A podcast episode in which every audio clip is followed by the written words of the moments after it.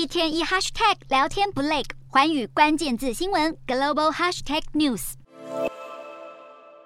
在唐宁街员工热烈鼓掌送别下，英国卸任首相强生和妻子凯莉步出唐宁街官邸，发表卸任前的最后演说。强生盘点三年首相生涯的种种成就，包含英国脱欧、推出新冠肺炎疫苗以及支持乌克兰军事行动。强生也不忘展现他典型的修辞技巧。That I am now like one of those booster rockets that has fulfilled its function, and I will now be gently re-entering the atmosphere and splashing down invisibly in some remote and obscure corner of the Pacific. 强生向保守党喊话：现在英国处于困难时刻，是时候结束政治斗争，鼓励所有人支持他的继任者特拉斯一同应对能源危机。他也特别以爱犬迪林和唐宁街的捕鼠猫赖瑞来做比喻。演说结束后，强生和刚当选党魁的特拉斯北上苏格兰觐见英国女王伊丽莎白二世，女王在那里收下强生的辞职信，并任命特拉斯为新任首相。